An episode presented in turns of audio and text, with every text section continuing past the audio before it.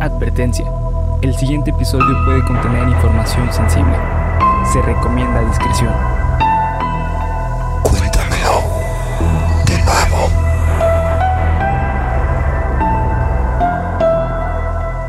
Geek Supremos presenta Cuéntamelo de nuevo, el podcast en el cual su anfitrión y servidor, César Briseño, los llevará, casi la cago porque no le dejo el nombre, los llevará a ustedes y a mi amigo y compañero Bernardo Herrera. por un viaje a lo desconocido, lo absurdo, lo aterrador, lo increíble y lo amoroso, güey.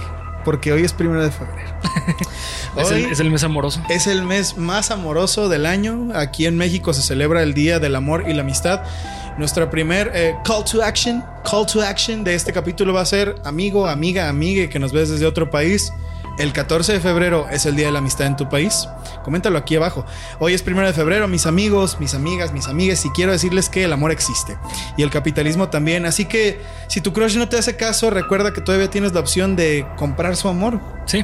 Claro, todavía tienen 14 días para ello, así que esfuércense, esfuércense todo lo que puedan. Sin embargo, ahora les voy a regalar una táctica infalible para conseguir ligue para este 14 de febrero. ¿Ok? Vamos a hacer esto. Envíale este video a tu crush sin contexto. No sé en qué minuto vayamos, pero dile que ponga exactamente aquí, ¿ok? A partir de aquí vas a pausar, se lo vas a mandar y dile, ponle en el minuto tal. ¿Ok? Va. no, güey, no, no, no, no. Más o menos, pero no, güey. Dale, güey. Hola. Este video fue enviado a ti por alguien a quien, déjame decirlo, le gustas. Y tengo una historia hermosa para contarte y que esa persona especial quería que tú escucharas. En mi sección, cuéntamelo de news, que quizás te hará llorar, pero por los motivos no que crees. En mayo de 1999, una chica fue a la estación de policía en ¿qué? En pinche Taiwán para decir que estaba siendo acosada por el fantasma de una mujer en sus sueños. Los policías no le creyeron, pero cuando explicó la historia, los policías quedaron totalmente horrorizados. La vida de Fan Manji fue totalmente horrible desde su nacimiento pues fue abandonada por sus padres en una casa de citas para que trabajara como aprendiz de prostituta. Espero que se den cuenta, güey, de para este entonces de que no le tenían que mandar esto a su crush, ¿no? Porque imagínate que alguien sí lo haya hecho, güey, así de, ¿qué pedo? ¿Por qué mandaste eso, güey? Cuando llegó a la pubertad, su única forma de mantenerse era vendiendo su cuerpo y además contrabandeando drogas, mismas con la que ella ya tenía una adicción bastante fuerte. Cuando cumplió 23 tenía un trabajo de base en un club nocturno para hombres cuando conoció a Chan Man Lok, un hombre de socialité de 34 Es años. como dedicar este. El ansioso del grupo marrano, ¿no? O, o mariposa traicionera. Ándale, güey, exactamente. Hola, Crush, que llegaste hasta esta sección en la que te diste cuenta de que es mame, pero mira, esa persona que te mandó este video Piensa en quiere, ti. piensa en ti y quiere que aprendas cosas horribles como esto que estoy por contarte. Se conocieron en el club y encajaron, pues Fan era una prostituta drogadicta y Chan era un proxeneta y además un dealer importante de la región. Pronto, Fan se hizo parte de su grupo de gente y Chan su cliente frecuente. Los hechos son que Fan Manji fue acusada de Chan por haberle robado 4 mil dólares, pero hay fuentes que dicen que no lo hizo. Hay fuentes que dicen que sí, no sé. Yo les presento aquí la información y ya ustedes terminan de armar el caso. Que sí le robó, que no le robó, que nada más era un güey loco, no sé. No, que Sommer o que Tom. que, eh, mira, güey, eso nunca se va a saber, güey. Sí, Sobre no. todo eso. Lo que pasó a continuación fue que el hijo de su perra madre este mandó secuestrar a Fan en A venganza verga, para güey. utilizarla como su prostituta personal para recuperar el dinero que le había robado. Pero el plan este se le salió de las manos. Leung Shin Cho y Leung Wai Lun, eh, perdón, secuestraron a Fan Manji, pero cuando se dieron cuenta de que no iba a ser suficiente, decidieron torturarla de formas horribles durante un mes entero, todos los días, todo el día. Y mira, güey, te voy a platicar una cosa muy graciosa que me pasó mientras escribía este Cuéntamelo de News, que ahorita voy a decir tu nombre, quién me lo mandaste, porque estás medio... Tienes mucho tiempo libre para conocer estas cosas. No voy a contar las torturas aquí, pero te, te digo que cuando las estaba leyendo me dieron náuseas, güey. Y es la primera vez en la vida que una cosa me hace así como de... Ay, no mames. No, güey, esto es horrible. Sí, me imagino. Búsquenlo ustedes, güey. Porque en verdad, hasta de, de verdad no es. No de que, ay, estoy a punto de vomitar, pero sí sentí un malestar muy fuerte. Voy a dejar este, una nota periodística, como siempre, con los detalles en Twitter por si gustan ir a leerlo ahí. Es una cosa que es muy famosa. El caso es que el relato del que les hablé al inicio de una niña de 14 años a la que solo se le conoció como A Fong, que esto es un seudónimo, por supuesto, un seudónimo que le dio la policía, novia, muy entre comillas, de Chan Man Lok, quien era un, güey de 34 años, quien fue a confesar todo lo que había pasado con Fan, quien estuvo desaparecida varios años.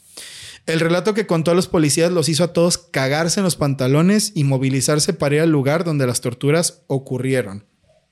Voy a hacer un, ya mencioné muchos nombres, voy a hacer un pequeño resumen de todos los hechos. Resulta que Fan Manji era una prostituta que trabajaba para Chan Man Lok, quien era un proxeneta. Un día le robó a Chan y mandó a sus guarros a secuestrarla. La torturaron, la torturaron de formas horribles y A Fong, quien era una niña de 14 años, era una novia muy entre comillas así, novia, ni siquiera debería usar esa palabra, pero bueno, era la esclava de Chan Man Lok y ella se unió a las torturas de Fan Manji. ¿Ok? Ahora bien, lo que fue a contar A Fong a la jefatura de policía fue, y cito, sueño que en mis sueños me persigue, que eventualmente me atrapa y me grita que por qué lo hice mientras me sacude violentamente y su cara se deforma de manera terrorífica. No lo soporto más, necesito confesarlo, declaró A Fong como parte del reporte policial. A Fong fue invitada por Chan a ser parte de los victimarios de Fan, por lo que se unía a patearla y torturarla también, diciendo que, cito, era algo divertido y los mantenía a ellos tranquilos de que no me hicieran daño a mí. Por lo que A Fong, pues. Víctima. Victimaria. Sí. ¿Dónde, ¿Dónde pones a una persona así, güey? ¿No? Mm, pues mira, güey. En México tenemos un caso parecido. Que. Ah, cabrón, ¿cuál de todos, güey? Porque. no, un culto. Ah, ya. después traeremos, yo creo que Sí, un episodio sí, está sí, cabrón. necesita un Y episodio. más ahorita que ya hay mucho avance del caso, güey. Bueno, pues, foreshadowing, eso, eso, eso es algo bueno. Ya saben que lo van a ver por aquí, pero bueno. Ay, güey. Afong llegó un día al mes cumplido de las torturas de Fan. O sea, después de un mes llegó a donde la tenían y simplemente cuando empezó a patearla vio que no se movía. Algunas personas teorizan que murió de una sobredosis de me- metanfetaminas que le fue administrada y confesaron los imbéciles estos tras su captura. Pero mucha gente cree que simplemente fue porque no, ya no soportaba más. Sí. ¿no? Estaba tan herida, estaba tan grave. Le hacían cosas tan malas, güey, que de verdad Sí, güey. no, de hecho, me sorprende a mí cómo es que aguantó un mes estas pendejadas, güey. Es. Es horrible, es horrible. Lo que sí es un hecho es que separaron las partes de la pobre mujer de su cuerpo y las cocinaron para esconder el crimen. Después de muchas cosas desagradables y vomitivas que, repito, no voy a decir aquí, se conservó el cráneo de Fan y fue metido en un peluche de Hello Kitty con forma de sirena para guardarlo como trofeo A la verga. así como otros órganos que metieron en una bolsa y un par de dientes que planeaban cocinar para comerse. ¿Dientes para comerse, güey? O sea, todo lo que estaban ahí se lo iban a comer esos güeyes. No mames, en primer lugar, ¿cómo te comes unos dientes, güey? Güey, no sé no, qué pedo no con esta mames, gente, güey. cabrón. No sé O qué sea, pedo de con lo esta que sea, gente. güey. No importa, humano, está súper enfermo, güey, pero dientes, cabrón. No sé si los iban a hacer polvito para inhalarlos o... A la verga. No sé, güey. Eran gente No, no mames, de la puta muy mierda, loca, güey. A Fong, para obtener inmunidad y por ser demasiado joven, testificó en contra de Chan y sus matones y fueron sentenciados a una vida en la cárcel sin posibilidad de salir. Honestamente desconozco cuál sea su estado actual. No sé si siguen vivos, no sé si ya se murieron, pero la neta espero que estén muertos o así, Sí, güey. algo mucho peor, güey. Este caso, Bernie, es el asesinato de Hello Kitty. Ah, ese es el, no te creo Cosa que ya nos habían comentado. Sí, Precisamente, ya. Diana Ocampo, gracias. eh, y te recomiendo que ya no veas estas cosas, güey. Porque puta, varias veces lo leí y dije, güey, esto no es el creepypasta de que la de Hello Kitty, Ajá. la creadora. O sea, eso es real. O sea, No, no, esto fue real, güey. Y hay fotos del peluche y hay fotos de la escena del crimen y... mm, no, sí, del puto asco, güey. No, es, es, una asquerosidad, güey. Sí, la neta sí. Es una asquerosidad. Y es gracioso, güey, porque el mensaje de Diana me llegó al Instagram. Síganme en Instagram, Pianoman en proceso, o en las redes sociales de Geek Supremos. Ahí Bernie me pasa todo también. O temas de películas, lo que quieran. Pero bueno, Diana me mandó un mensaje me dijo, oye, checa este caso. Siento que puede ser algo interesante. Y su foto es de un gatito, güey. Entonces dije, ay, güey, pues va a ser, va a ser algo bien X, güey. O sea, va a ser así como de, ay, eh, es un creepypasta de que se le apareció el diablo. Y ya después lo leí y fue de. Mm".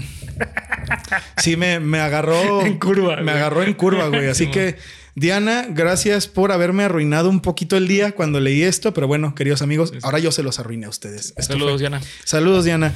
Esto fue Cuéntamelo de News y el caso de uno de los asesinatos tan horribles en Hong Kong que los policías dijeron... Eh, ah, no, no tengo la cita. Bueno, los policías habían dicho que ese había sido uno de los peores casos en toda la historia moderna, no sé, güey, de Hong Kong. O sea, el asesinato fue tan brutal, fue tan horrible que así fue un parteaguas en la investigación forénsica y criminal, güey. No, está no, una, una mierda, güey. Una mierda. Gracias, Diana. Ya espero que te guste verme sufrir. Pero bueno, yo creo que sí, güey. No, yo, yo, bueno, no sé, güey. Espero que no lo hagan. No me manden estas cosas, güey. Bueno, sí, mándenmelas. Es que sabes que estoy entre la espada y la pared. Es trabajo, güey. Es mi trabajo, güey. pues bueno, güey, la recibo, pero de mala gana. De mala gana la recibo. Así que aquí tienes, Diana. Con, con mucho amor para ti. Eh, pero bueno, vamos a descansar de estas pendejadas y ahora nos vamos a una que es muy triste y culera en lugar de desagradable y grotesca y culera. O sea, vamos a descansar poquito nomás. Empezamos con el capítulo ya.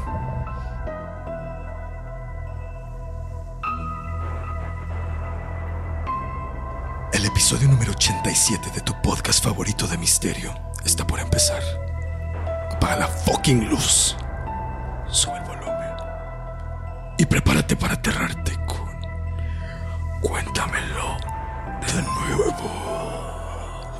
Viste que ahora el, narrador está enojado, güey. Sí, sí, sí, sí. Está, está emputado. Quería sacar sustos, güey.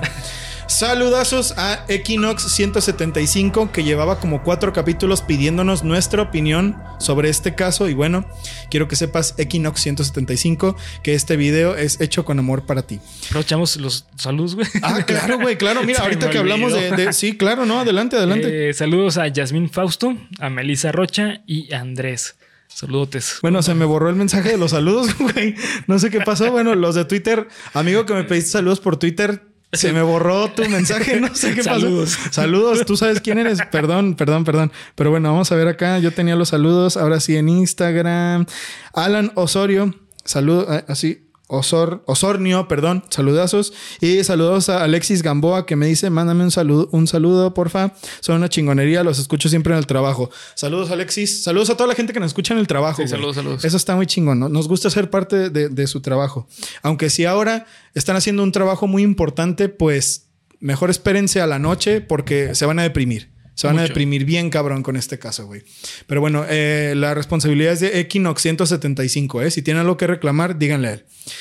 Al menos a mí, este caso me hace pensar todo el tiempo, o sea, todo el tiempo que lo estuve leyendo y lo estuve investigando y vi, los vi varios videos, güey, porque hay películas, hay un documental, hay un chingo de cosas.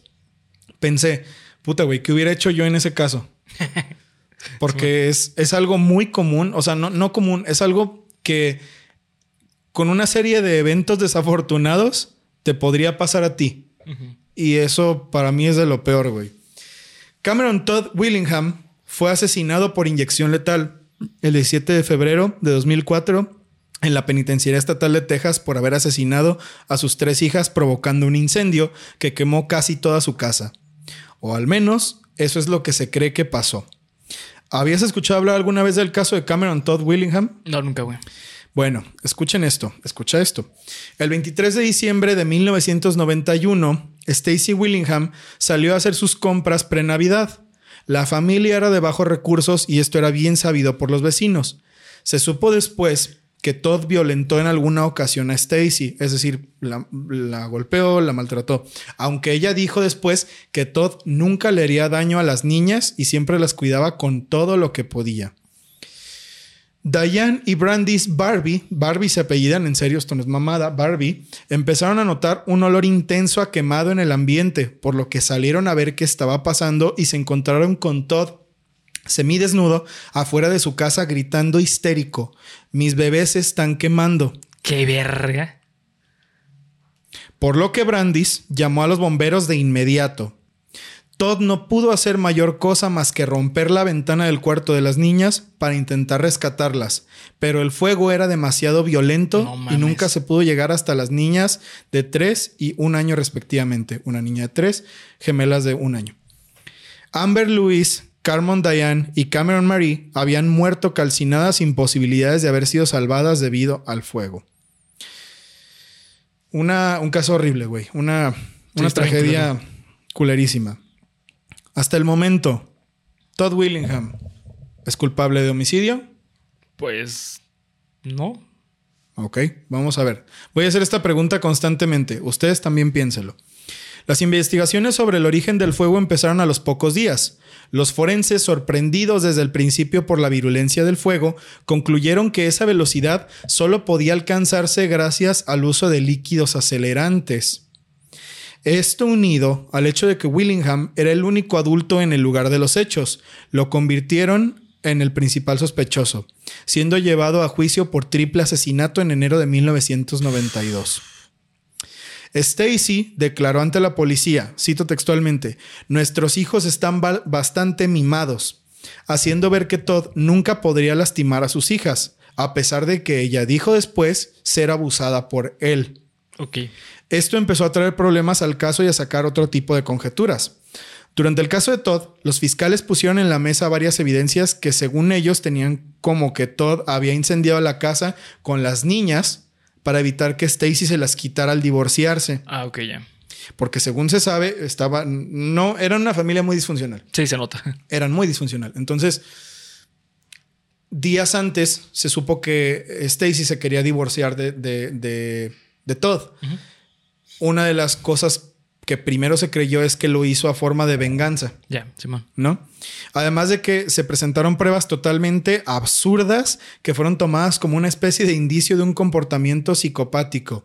Estas pruebas, no estoy exagerando, eran tener un tatuaje de una calavera con una serpiente en el brazo, Ay, no. tener un póster de Iron Maiden de un puño que estaba dándole un golpe a una calavera y tener uno de Iron Maiden de esta imagen del, del ángel caído, ¿no? Eso Lo tomaron como evidencia. lo tomaron como evidencia de que el güey No era un psicópata y de que era un loco y de que era peligroso para la sociedad. No mames. A la mierda, güey. No, pues entonces que no vean mi. mi este... No, güey. No, no mames, que no entren playlist. aquí, cabrón. No Imagínate, güey. Sí, güey. No, no, no. No mames, un tienes robot. ahí un payaso maldito y a la hoguera, cabrón. O sea, casi, casi lo un trataron robot así. pegándole a un ex marín. Sí, güey. No, eres un traidor a la patria, cabrón, de Estados Unidos, güey. Mira, pregunto. Hasta el momento, Todd Willingham es culpable de homicidio. Pues no, güey. O sea, no hay nada, no hay evidencia contundente. Ok, sigamos adelante. Los hechos demostraron que la única causa por la que el fuego pudo haber iniciado de una manera tan cabrona es que alguien lo provocó utilizando algún líquido que lo prendiera más rápido. Los fiscales aseguraban que las quemaduras que dejó el fuego en el piso estaban en forma de pentagrama, por lo que se llegó a pensar que Todd había ofrecido a sus hijas a forma de sacrificio y reforzando lo de los pósters.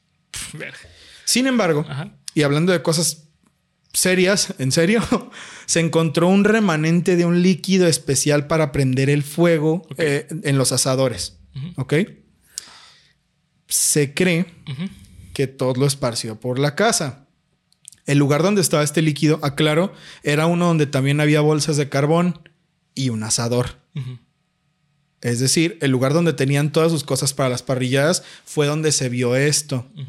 Además de que los líquidos que usan los bomberos dejan también un tipo de, de- de, mm, no sé, compuesto químico, yo qué chingado sé, que tienen estos líquidos para apagar el fuego.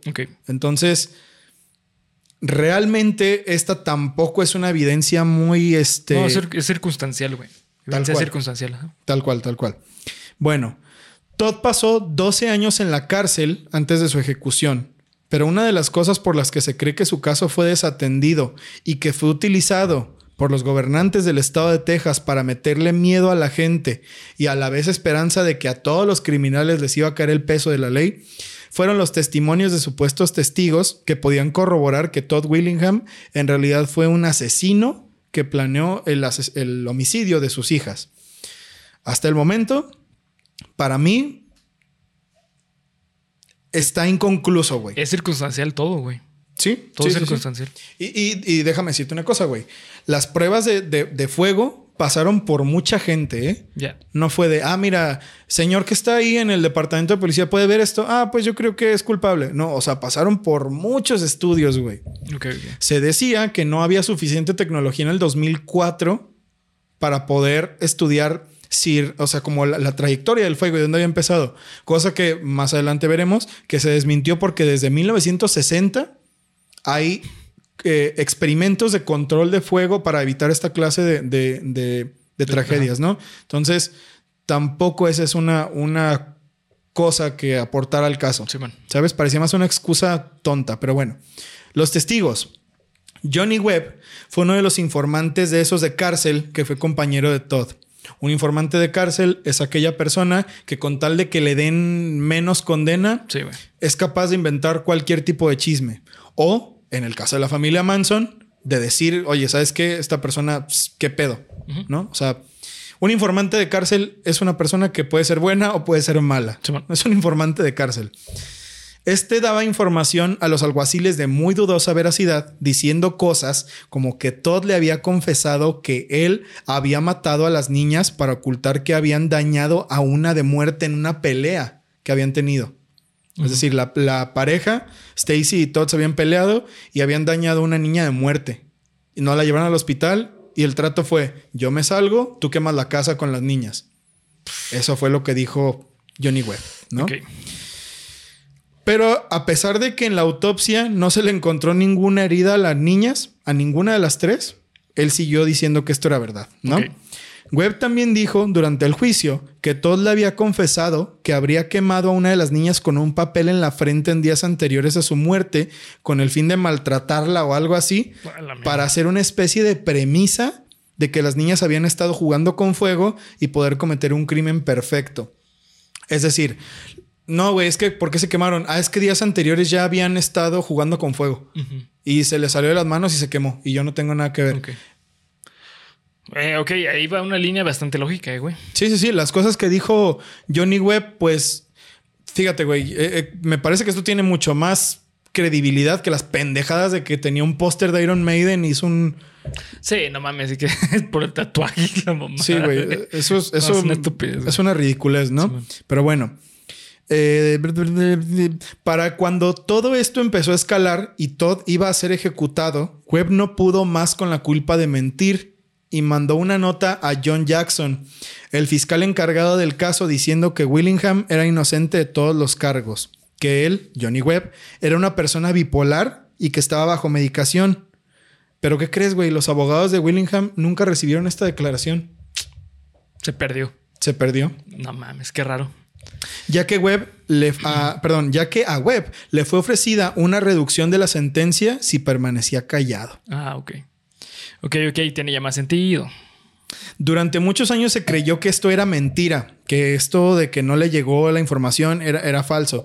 Pero hay una página de internet que se llama Innocence Project, que no sé si trata muchos casos de personas, de presuntos culpables, pero tiene una entrada completa, güey, del caso de Todd Willingham. Eh, y en las investigaciones descubrieron que entre, los, entre el papeleo del fiscal sí había un documento que discutía la reducción de sentencia para Johnny Webb. Ya. Entonces, esto fue real. Tiene sentido. O sea, está empalmado con Sí. una. Con, con una cosa física, con un papel, ¿no? Sí. O sea, de verdad que a este güey se le ofreció menos condena por decir, o sea, por quedarse callado, güey. Por, por no decir la verdad sobre que Todd no estaba mintiendo. ¿no? Una irregularidad del caso, pero Pues bueno. Otra de las situaciones que crea discordia en las opiniones de este caso es el testimonio y la investigación, muy entre comillas, güey. Es que ni siquiera le puedo llamar investigación y de las pendejadas de James Grigson. Pero como premisa les digo una cosa. a este güey, a James Grigson, que pensé en algún momento hacer un, un capítulo de él, pero la neta su historia no vale verga y iba a durar cinco minutos y además no, no es tan importante, güey. Mejor lo pongo aquí como nota al margen de algo que realmente importa. James Grigson era apodado el Doctor de la Muerte. Ah, cabrón. James Grigson fue un doctor, un psiquiatra, Ajá. que decía en que dijo en más de 167 casos Sí, lo había escuchado antes, que güey. la gente, no, güey, es que ese güey es satánico, mátenlo. Sí, lo había escuchado. Él es el doctor de la muerte. No mames. Un güey al que a los dos años de esta mamada Sí, güey. le quitaron la licencia, güey. Ok. Por decir, no, güey, tú dices puras mamadas. Ah, Simón. A ese güey le quitaron la licencia. Ok, tiene Él es el sentido, doctor sí. de la muerte. Sí, sí. ¿no?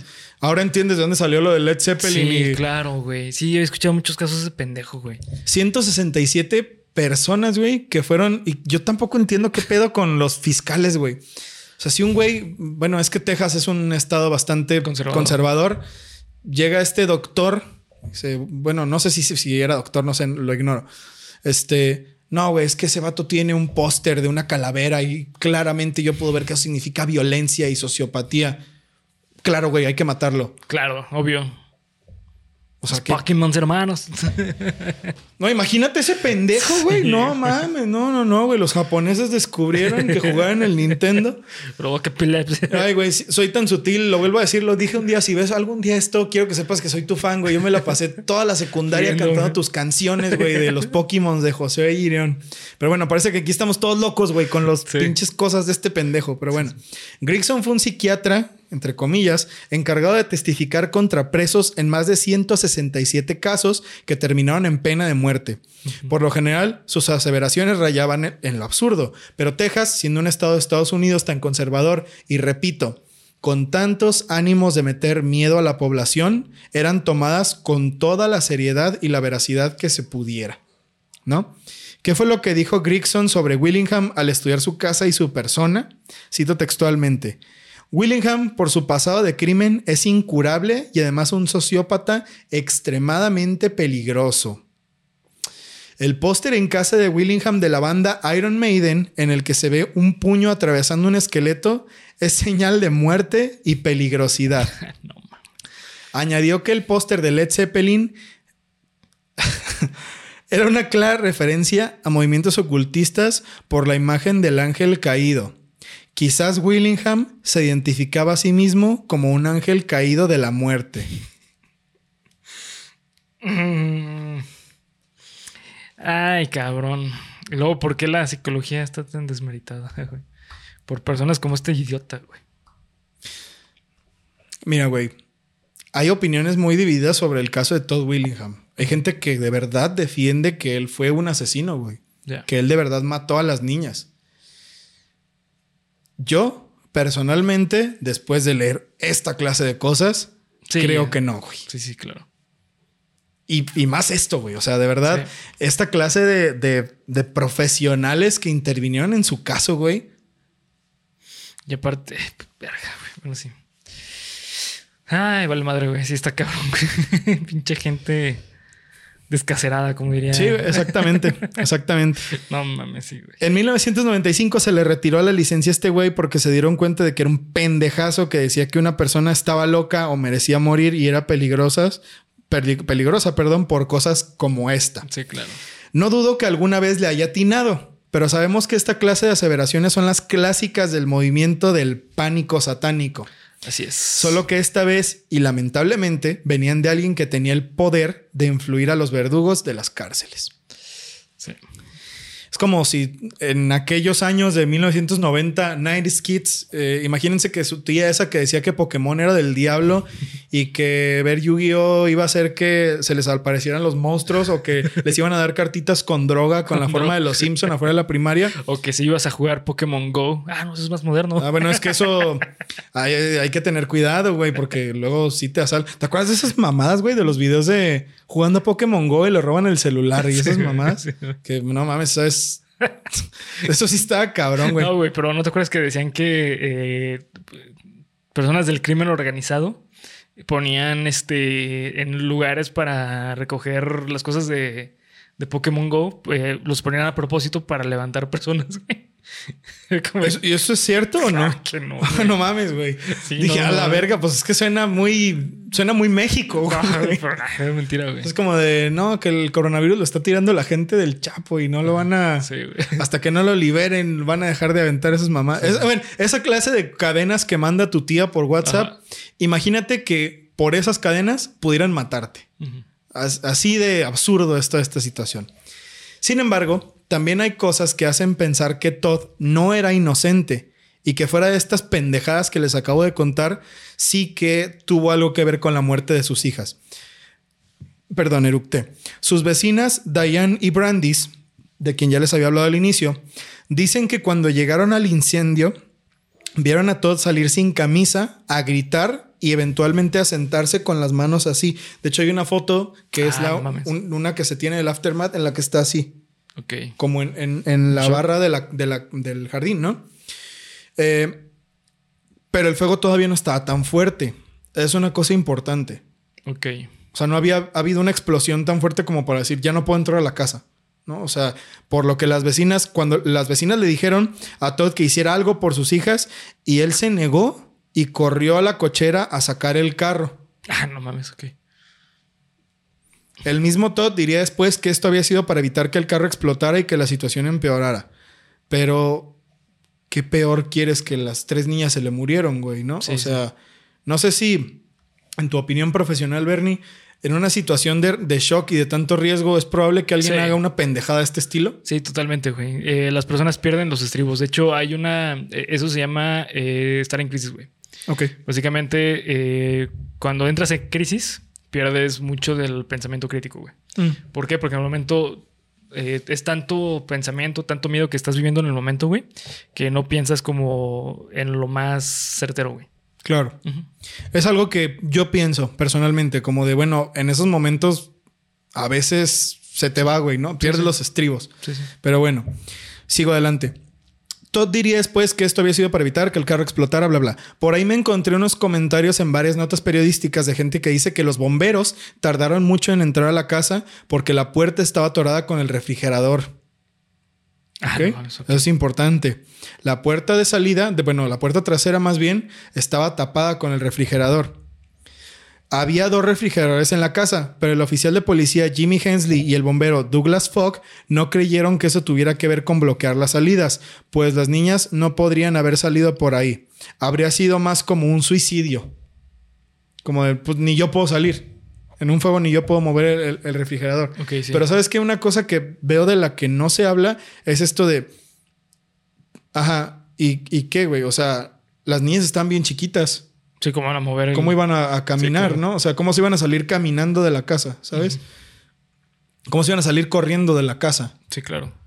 No, no sé. Eh, a mí esto no me convence tanto, güey. O sea, no sé por qué eh, todo hubiera tapado la puerta si él tuvo para salir, o sea, para rescatar a las niñas, pues las tuvo que haber cargado. Sí, Hubiera sido como de, ah, tapo la puerta y me muero yo. Pues sí, güey. No, Ah, cabrón, está bien raro esto. no, no tiene mucho sentido eso para mí. Sí, sí. Además de esto, las declaraciones de Stacy, su esposa, solo lo inculpaban más. A pesar de que nunca se mostró como una persona violenta, Todd, y que las personas, incluso jueces que ya lo habían mandado a la cárcel por robo antes, que lo conocían, decían que él era bastante amable y que se veía incapaz de matar a alguien y menos a sus hijas, mucho menos. Su esposa decía que sí que la había golpeado estando embarazada, pero que nunca a un grado de querer provocarle un aborto como se sugería, y que menos en etapas avanzadas del embarazo. Esto fue una prueba muy cabrona Sí, para declararlo culpable. claro, sí. Que la señora dijo, bueno, pues es que la neta sí me pegó y sí me pegó cuando estaba embarazada, pero pues, pues nunca como para provocarme un aborto, nomás me empujaba y así, pero Ay, güey, sí, no. Eh, no sé, güey. Aquí, aquí es donde se empieza a poner difícil, güey. Porque yo pienso. Sí, güey, ya les dije lo anterior. Pero esto para mí sí habla mucho. Sí, demasiado. ¿Sabes? O sea, Sí, no dudo sí. que en un arranque de ira o algo así. Sí, claro. Al güey sí se le haya ido y haya incendiado la casa y luego se haya dado cuenta de lo que hizo. Y seguro jugaba en Yu-Gi-Oh! Y seguro jugaba yo. Y no, y güey, ¿sabes por qué pasó eso? Porque Por tenía un deck así bien vergas con Exodia, güey. Y tú sabes lo que es tener Exodia, güey. Vas a incendiar tu casa. Así que si tu amiga, amigo, amiga, y si tienes Exodia, no incendies tu casa. Sí, no. Es el, es el, es el, El mensaje. el mensaje que, que te queremos dar. Pero bueno, durante el juicio, las evidencias presentadas con respecto al inicio del fuego mostraban que en el piso se encontraba una especie de residuo que dejan los líquidos que causan que el fuego arda más rápido. Sin embargo, y después de años de que el caso terminó, se supo que el hecho de que el fuego ardiera tan violentamente fue debido a un fenómeno llamado flashover, que es cuando una fuente flamable se incendia rápidamente y quema todo lo que está a su alrededor. Aquí voy a hacer un paréntesis. ¿Has visto estos videos? ¿Han visto estos videos, queridos amigos de Cuéntamelo de nuevo y Geek Supremos? Que hablan, bueno, que muestran cómo cuando un árbol de Navidad se incendia, se incendia en putiza Sí.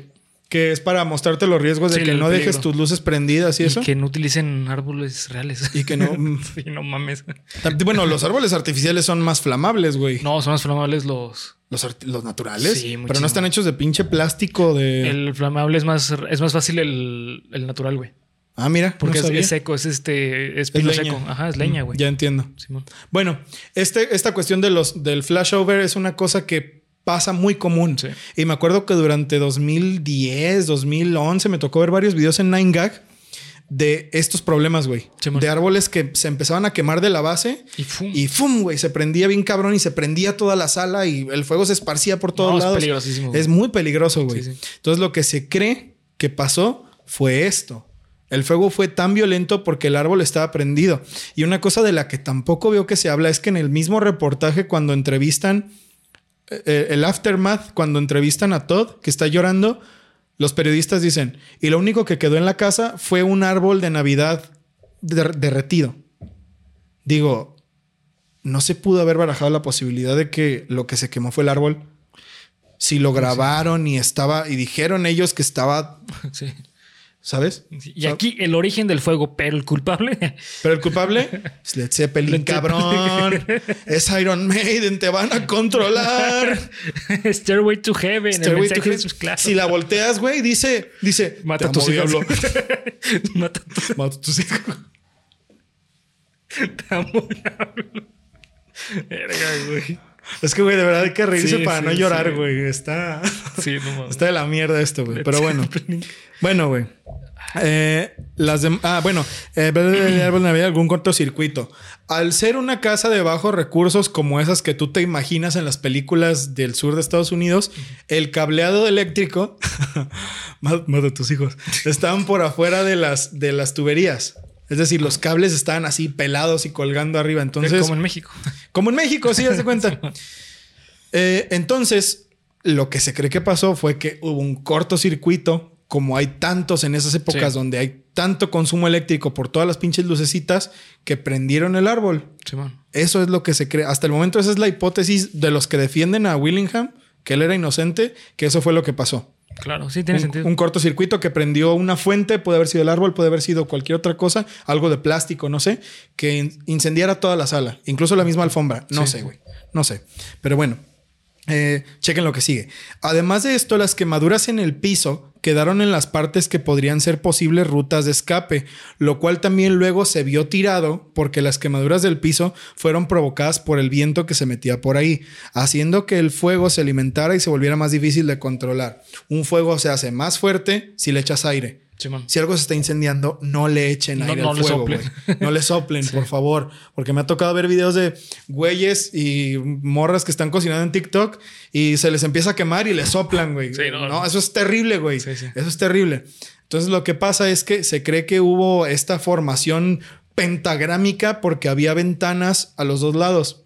Entonces lo que pasó es que como estaba haciendo viento, el, el viento alimentó la, la, el fuego. Estaban abiertas las ventanas y además Todd las rompió para poder entrar, según esto. Entonces, mm, Ay, sí es medio circunstancial, la verdad. A lo mejor es muy de esto y esto y esto y específicamente esto y esto, pero digo, Pero pues es que esos son los accidentes así, güey. O sea, un, es una cadena de, de cosas, o sea, de circunstancias, de causalidades.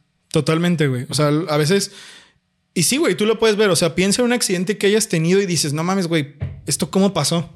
O sea, ¿cómo terminé aquí? Sí, sí. ¿No? Y, y- y- y a veces esa clase de cosas se pueden malinterpretar cabroncísimos. No, es que yo no hice, o sea, yo quería hacer otra cosa y ahora parece que estoy haciendo algo mal. Pues bueno, esto fue exactamente lo que pasó. Se le ofrecieron diferentes tratos a Willingham durante el juicio, que cada vez estaba más mm, ya perdido. Se dijo que si se declaraba culpable, se le daría una sentencia de por vida en la cárcel, pero no moriría. Pero él siempre se mantuvo firme en sus convicciones hasta el último momento de su vida diciendo que él no tenía por qué aceptar ningún intercambio porque él no había matado a nadie ni había cometido ningún crimen. En el 2004, Gerald Hurst, un experto en escenas del crimen donde hubo incendios, desmintió casi todas las evidencias de lo que había de, no, por lo que por las cuales había sido culpado Willingham y se puso en contacto con el gobernador de Texas, Rick Perry, en la que le mostraba toda la evidencia científica de experimentos que ya se habían hecho a la fecha y que demostraban que Willingham de ninguna manera habría podido empezar el fuego. A lo que Perry le respondió, cito textualmente, Willingham es un monstruo que asesinó a sus hijas y golpeó a su esposa para provocarle abortos para no tener más hijos. Persona tras persona se ha parado ante el tribunal para declarar la culpabilidad de este hombre Caso del que parece que no te has informado bien. Horst no pudo hacer nada, pero declara que este caso favoreció la postura política de algunas personas que, que quisieron verse duros ante los criminales para ganar votos para las elecciones de tiempos posteriores. Ya. ¿Tiene sentido esto? Sí, pues. Para mí, todo el sentido. Sí, todo, güey. Willingham moriría por inyección letal el 17 de febrero del 2004, mientras su ex esposa lo miraba desde el cuarto de al lado y él la insultaba de todas las formas posibles por haber hecho las declaraciones que hizo y por no haberlo ayudado. No ayudó eso, ok. Las últimas palabras de Todd Willingham fueron: Sí, la única declaración que quiero hacer es que soy un hombre inocente culpado por un crimen que no cometí. He sido perseguido durante 12 años por algo que no hice. Del polvo de Dios vengo y del, y del polvo de Dios volveré, para que la tierra se convierta en mi trono. Ay, qué feo. Acto seguido le fue aplicada la inyección letal y murió como a los cinco minutos. Posteriormente, por ahí del 2009-2010, Stacy salió a dar ciertas declaraciones que decían que ella, antes de la ejecución de Todd, había hablado con él y le había rogado así de, güey, dime la verdad dime la verdad, ¿qué pedo? Y él le confesó que sí había matado a las niñas. 2009-2010, cinco o seis años después de la muerte de Todd. Ay, cabrón, está bien, raro el caso. Es muy difícil saber si fue, que ella estaba enojada o si al tiempo le agarró pinche este, tirria a este güey por haber causado que las niñas se murieran o por no haberlas salvado. Sí, o quién sabe, o puede ser, güey, que a lo mejor estaba, lo estaban hostigando. ¿Tú crees? Sí, es, muy común, güey, en Estados Unidos es súper común que estos casos son tan grandes que las personas involucradas sufren mucho, güey. Mm. Entonces yo lo que pienso que parece que pasó, güey, es que la estaban este, hostigando. Y a lo mejor por eso salió esa declaración. Ya. Puede ser que hasta sus propios abogados fue como que, güey, tú di esto y con eso te vas a liberar de todo. Mm, tiene sentido. Entre comillas, pues, pero. Porque digo, el, fiscal, bueno, al fiscal se le presentaron las evidencias, aceptó las del doctor de la muerte, no entiendo qué pedo con él, pero él nunca se vio como favorecido hacia ningún lado. Al menos eso es lo que se dice, ¿no? Que el güey cumplió con su trabajo sin, perdón, sin tratar de hacerle paro al gobernador ni nada. Así que e-, era fan de los Beatles. Era fan de los Beatles. No de Led Zeppelin. y, este y le gustaba el rock. Era fan, del rock. Era, fan del soft rock. no le gustaba el heavy metal. No, el heavy metal fuchi. Fuchi. Pero respetaba la música. Sí, pero respetaba. Sí, respetaba a todos. Un caballero en toda la extensión de la palabra. Y él tenía un deck de Exodia. y, él, tenía un deck con Exodia. Así que. Sí, él sabía que no. Él sabía que no, que, que tener Exodia no te hace mal. Así que, amigos, si ahorita ya tiraste tu deck porque yo te dije, pues recupérala. No, no es malo tener Exodia, pero no quemes tu casa. Eso sí, no, no vayas a mamar. Bueno, Bernie, aquí termina el guion, aquí termina el caso de Todd Willingham, pero ahora viene el debate. En todo lo que leí, está casi, casi 50-50. ¿Tú crees que Todd Willingham fue culpable de asesinato? Pues mira, de acuerdo a las, a las evidencias, se me hace más creíble que él las asesinó, güey a que fue un accidente, un, un, sí, un siniestro, güey. Yo pienso más que fue un Asesinato. asesinato. Sí, güey. Sí, aparte porque tenía antecedentes violentos. Es que eso Sí, pesa demasiado, güey. Sí, sí. Eso pesa demasiado. Sí, yo creo que sí, güey. Porque digo, igual. um, yo pienso que no, güey. Yo pienso que él sí era inocente. Yo pienso que. Pienso que le pasó lo mismo. Es que, güey, un, un día tenemos que hablar de esa película, güey. Tenemos que hablar de esa película. Ahora que pasa el mes del amor, güey. Le pasó lo mismo que pasó en la película de Dancer in the Dark. Ok. Las situaciones se pusieron todas Sí. para llevarlo a un fin así inevitable. ¿Sabes? Sí, Porque digo, yo, yo pienso, ¿no? Si el vato era inocente, perdón, si el vato era este de verdad culpable, ¿por qué se defendió hasta la muerte? O sea, ¿de verdad habrá, habrá preferido morirse? Digo, porque si eres una persona que tiene las agallas, güey, y ni siquiera agallas, porque eso es sinónimo de valentía, de, de algo bueno, de gallardía. Si tienes, más bien, si no, si tienes los pocos huevos, güey, si tienes la cobardía de matar a tus hijos, te retractas. Perdón, te entregas. Sí, güey, soy culpable, voy a pasar toda la vida en la cárcel. Pero, o sea, te estás hablando de algo. Pues, o sea, una persona que comete esos crímenes, güey, suele tener una patología muy cabrona, güey. ¿En serio? Sí, pues sí, güey. O sea, ya asesinar a, tu- a tus hijos ya no es como. O sea, no, no es un proceso tan maduro el decir, oh, sí, yo lo, yo lo hice, güey. ¿Sabes? O sea, no tienen esa madurez, entre comillas, güey. Porque mira, pensemos en, en otros casos de asesinatos que hemos visto más o menos. Pixie Sticks, el asesinato de. Halloween. Ese güey se entregó. Sí, bueno, es que ese güey no, no se entregó, mejor dicho, lo atraparon así con. ah, bueno, si lo todo, atraparon, güey. que pendejamente, Sí, ¿no? sí. Pero cuando el güey estaba siendo increpado, así de que, pues el güey no tuvo reparo en, pues sí, yo. Pues es que no, no, no había forma de salvarse, güey. Y luego, pensemos en otro. Este, la masacre en Covina. Ajá. El güey se terminó matando. Y este güey, toda la, o sea, lo que le quedó de vida, defendió, no, güey, yo no fui, yo no lo hice.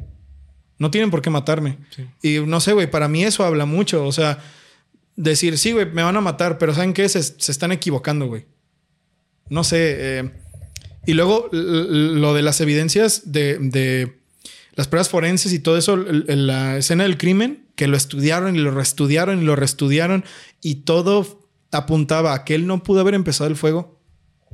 No sé, güey, a mí, a mí Sí. se me hace que algo, algo por ahí debe ser cierto, güey. No puedo creer Pues sí, que... mm, No puedo creer que haya sido como un pedo de... No, no esto de que era satánico y de que no habían matado a una niña y tenían que esconder. No, güey. Sí. O sea, no dudo que haya sido un güey que se le haya ido un momento así de, de violencia, pero yo de verdad sí no creo que haya podido llegar a tanto. No sé, güey. Es que hay muchas evidencias tanto para creer que sí como para creer que no. Pero en eso está dividido el internet y en eso se divide este caso, güey. Es que está muy cabrón, güey, porque es que por las evidencias de, de- de maltrato familiar antes, de violencia, está muy difícil el abogar que él no lo hizo, güey. Claro. O sea, sí, es- eso fue clave, güey. Entonces, Básicamente eso le puso la soga en el cuello sí, al güey. Sí, De- sí. Que la señora, no, pues que sí me pegaba cuando estaba embarazada, porque bueno, no niego que. Mira, güey, ahorita está mucho el caso, el lamentable, lamentabilísimo caso de la, de la TikToker peruana que su esposo la mató. En- así con su hijo eh, metido, en, encerrado en un cuarto, ¿no? De la casa. Los hay, güey.